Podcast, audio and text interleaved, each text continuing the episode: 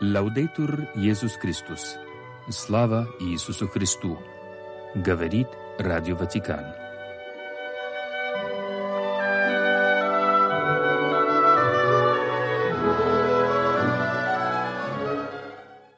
Сегодня 7 февраля. Католическая церковь чтит память блаженного Пия IX, Папы Римского.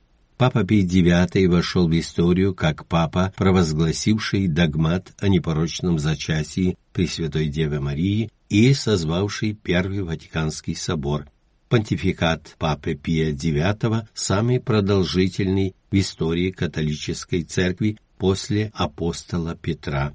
Папа Пий IX причислил к лику святых епископа Иосафата Кунцевича, убитого в Витебске.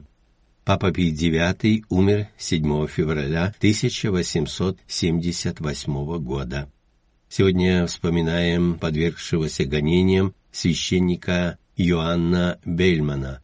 Окончил Саратовскую семинарию, служил в Самарской и Саратовской губерниях, арестован в 1930 году в Армавире, был в заключении в Москве, Ярославле.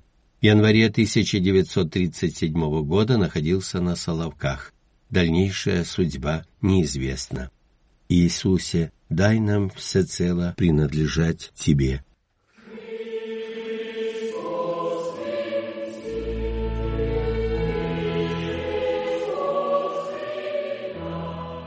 Новости из Ватикана по-русски.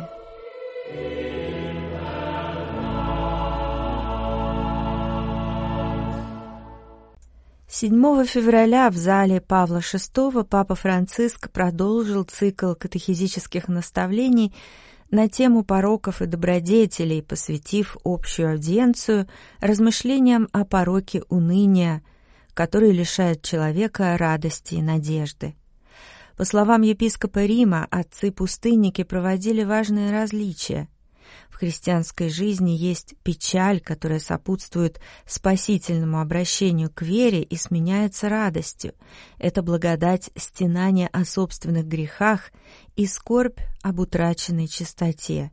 Именно такую печаль пережил блудный сын из притчи Иисуса. Однако существует и другой вид печали, который погружает в уныние и происходит от лукавого – Речь идет о сердечном недуге, связанном с потерей надежды и желаний, как у евангельских учеников из Эмауса. Он порождает духовную немощь, депрессию, пессимизм, страдания. Динамика печали связана с переживанием утраты, подчеркнул папа. В человеческом сердце рождаются надежды, которые иногда гибнут, приводя к страданиям и грусти. И если один человек опирается на надежду – другой позволяет унынию овладеть своим сердцем. По словам Святейшего Отца, уныние — это удовольствие от неудовольствия. И его можно сравнить с коварным червем в сердце, который разъедает и опустошает своего носителя. Горечь от обиды, когда у человека всегда на уме претензии, заставляющие его принимать облик жертвы, не ведет к здоровой жизни — тем более христианской. У каждого человека в прошлом есть то, что требует исцеления. Печаль, будучи естественной эмоцией, может превратиться в пагубное состояние души. Папа Франциск призвал верующих решительно противостоять пороку уныния. Жизнь может быть полной противоречий, разбитых желаний, нереализованных мечтаний, потерянных дружеских отношений, но благодаря воскресению Христа мы можем верить, что все будет спасено. Иисус воскрес, чтобы искупить весь объем счастья, которое осталось нереализованным в нашей жизни. Вера изгоняет страх, а воскресение Христа удаляет печаль, как камень с могилы. Каждый день христианина это упражнение в воскресении. В конце обращения епископ Рима напомнил замечательную фразу, которую оставил французский писатель Леон Блуа. «Есть только одна настоящая печаль — не быть святым. Да поможет нам Дух воскресшего Иисуса победить печаль святостью, воззвал Папа Франциск.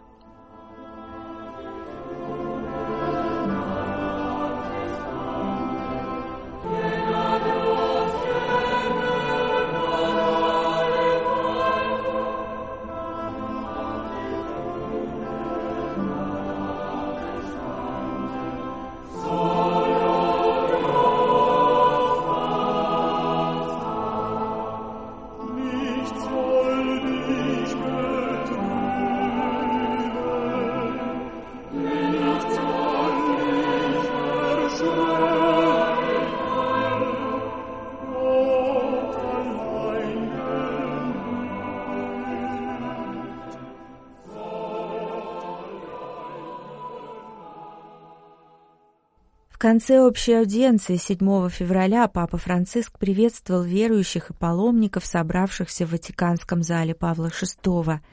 Обращаясь к ним, Святейший Отец призвал каждого обрести в своем сердце жажду счастья, уважение к самим себе, верность Богу и Его заповедям.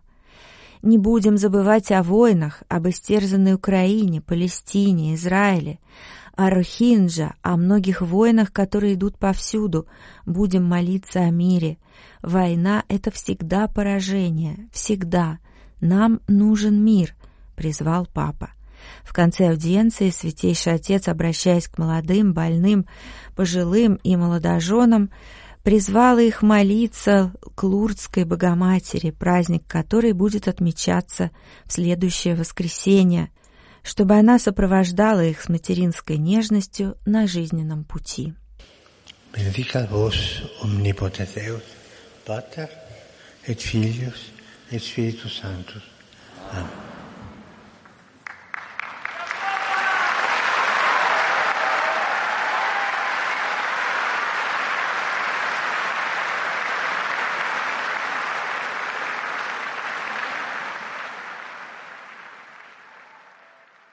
Департамент вероучения обнародовал документ «Justice Verbisque», посвященный противодействию злоупотреблениям при совершении святых таинств. В тексте, одобренном иерархами на недавней пленарной ассамблее департамента, а затем Папой Франциском, подтверждается, что тайно-совершительные формулы и материальные элементы, установленные в основном обряде таинства, не могут изменяться по собственному усмотрению во имя креативности. В таком случае само таинство становится недействительным, следовательно, никогда не имевшим места – во вступлении к документу префект департамента кардинал Виктор Мануэль Фернандес объясняет мотивы его публикации, а именно умножение ситуаций, в которых приходится констатировать недействительность совершаемых таинств из-за внесенных в них изменений – это приводило к необходимости разыскивать причастных людей, чтобы повторить обряд крещения или миропомазания, и значительное число верующих справедливо выражали свое недовольство. В качестве примера приводится изменение в формуле крещения, например, «Я крещу тебя во имя Творца» или «От имени твоих отца и матери мы крестим тебя». Эти обстоятельства также коснулись некоторых священников, которые, будучи крещенными с использованием подобного рода формул, с болью осознали недействительность собственного рукоположения и таинств, совершаемых до сего момента. По словам кардинала, если в других сферах пасторской деятельности церкви есть достаточно места для творчества, то в контексте совершения таинств это скорее превращается в желание манипуляции.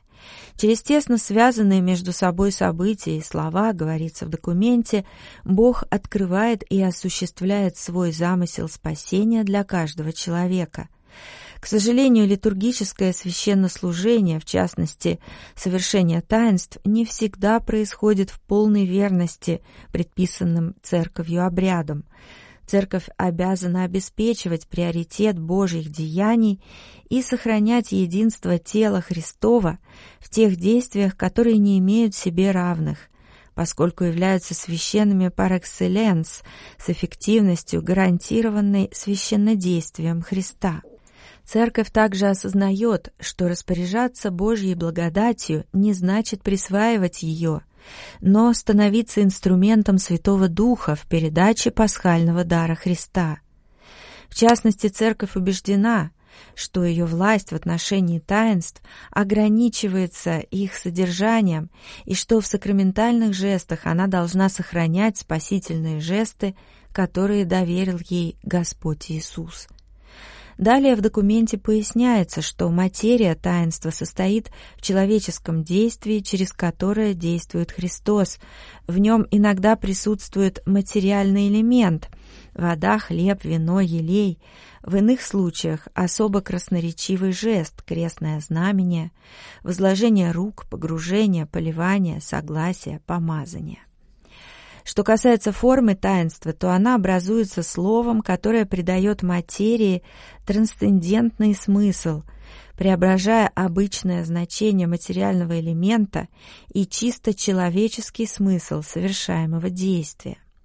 Это слово всегда в той или иной степени черпает вдохновение из священного писания, укоренено в живом церковном предании и авторитетно определено учительством церкви.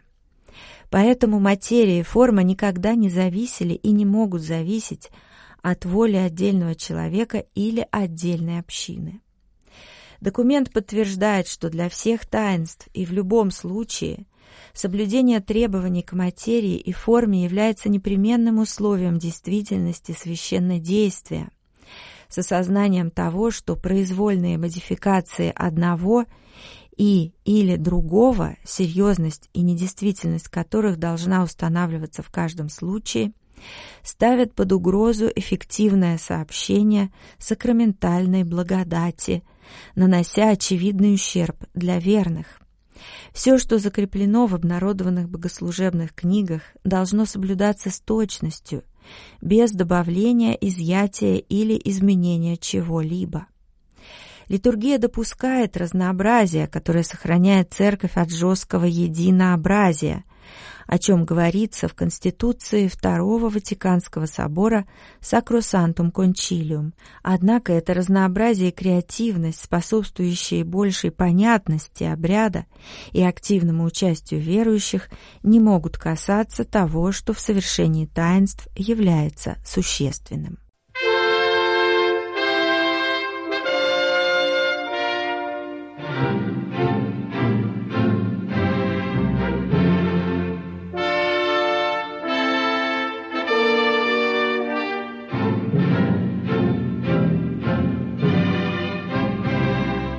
Страницам Ватиканской газеты «Оссерваторе Романо». Уважаемые слушатели, сегодня в нашей передаче прозвучит статья известного швейцарского библеиста Даниэля Маргеры, доцента экзегетики Нового Завета на Богословском факультете Лозаннского университета и в Папском библейском институте в Риме.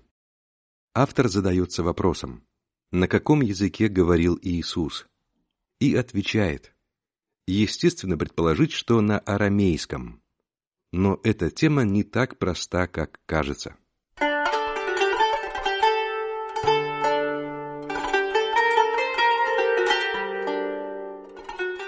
В первом веке в Палестине говорили на четырех языках – латыни, греческом, иврите и арамейском. Оставим латынь в покое поскольку римские власти использовали ее только при решении политических или административных вопросов. Единственные надписи на латыни были найдены в Кесарии Приморской, где проживал губернатор, и в Иерусалиме. И наоборот, после завоеваний Александра Македонского греческий язык стал тем, чем сегодня является английский, то есть языком межнационального общения. Надписи на монетах, выпущенных во время правления Ирода Великого, исключительно греческие. 5% кумранских рукописей написаны на греческом языке, и все, кто занимался торговлей или имел дело с неевреями, говорили на греческом языке. Иисус соприкасался с греческой культурой всякий раз, когда вместе с Марией и Иосифом совершал паломничество в Иерусалим – святой, но эллинизированный город. Чтобы общаться с римским сотником, необходимо было использовать общий язык. Но это не означает уверенности в том, что Иисус владел разговорным или письменным греческим языком. Можно лишь предположить, что он знал его достаточно хорошо, чтобы понимать и быть понятым. Во время суда он, возможно, разговаривал с Понтием Пилатом на греческом языке, но, скорее всего, при этом присутствовал переводчик.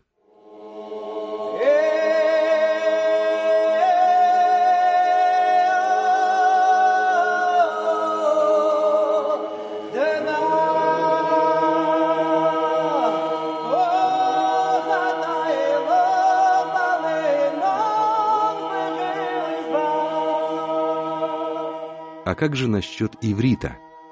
Священный язык, язык священного писания, все больше сохранялся для письменного, а не для устного использования. Считался бесспорным тот факт, что библиотека Кумрана, содержащая в основном тексты на иврите, якобы доказывает факт повсеместного использования в первом веке живого иврита. Однако множество толкований к священным писаниям, таргумим на арамейском языке, даже в Кумране, ослабляют идею о том, что во времена Иисуса существовал народный иврит. Читал ли Иисус на иврите? Известная сцена в синагоге Назарета из 4 главы Евангелия от Луки, где Иисус разворачивает свиток пророка Исаии и читает перед проповедью, заставляет нас полагать, что это именно так. К сожалению, эта сцена могла быть более поздним воспроизведением святого Луки, который опирался на свои знания синагогальной литургии, и ее историчность не может быть гарантирована. Но проповедь Иисуса в синагоге и обсуждение толкования Торы с книжниками говорит в пользу его умения читать библейский иврит, поскольку в противном случае его не восприняли бы всерьез. Иврит был языком запоминания библейских текстов.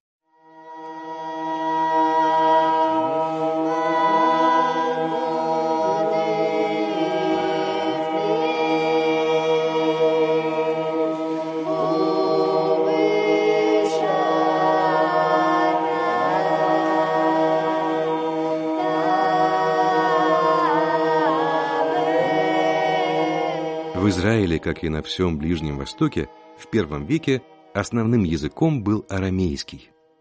Иисус, очевидно, общался со своими собеседниками, проповедовал и учил на арамейском языке.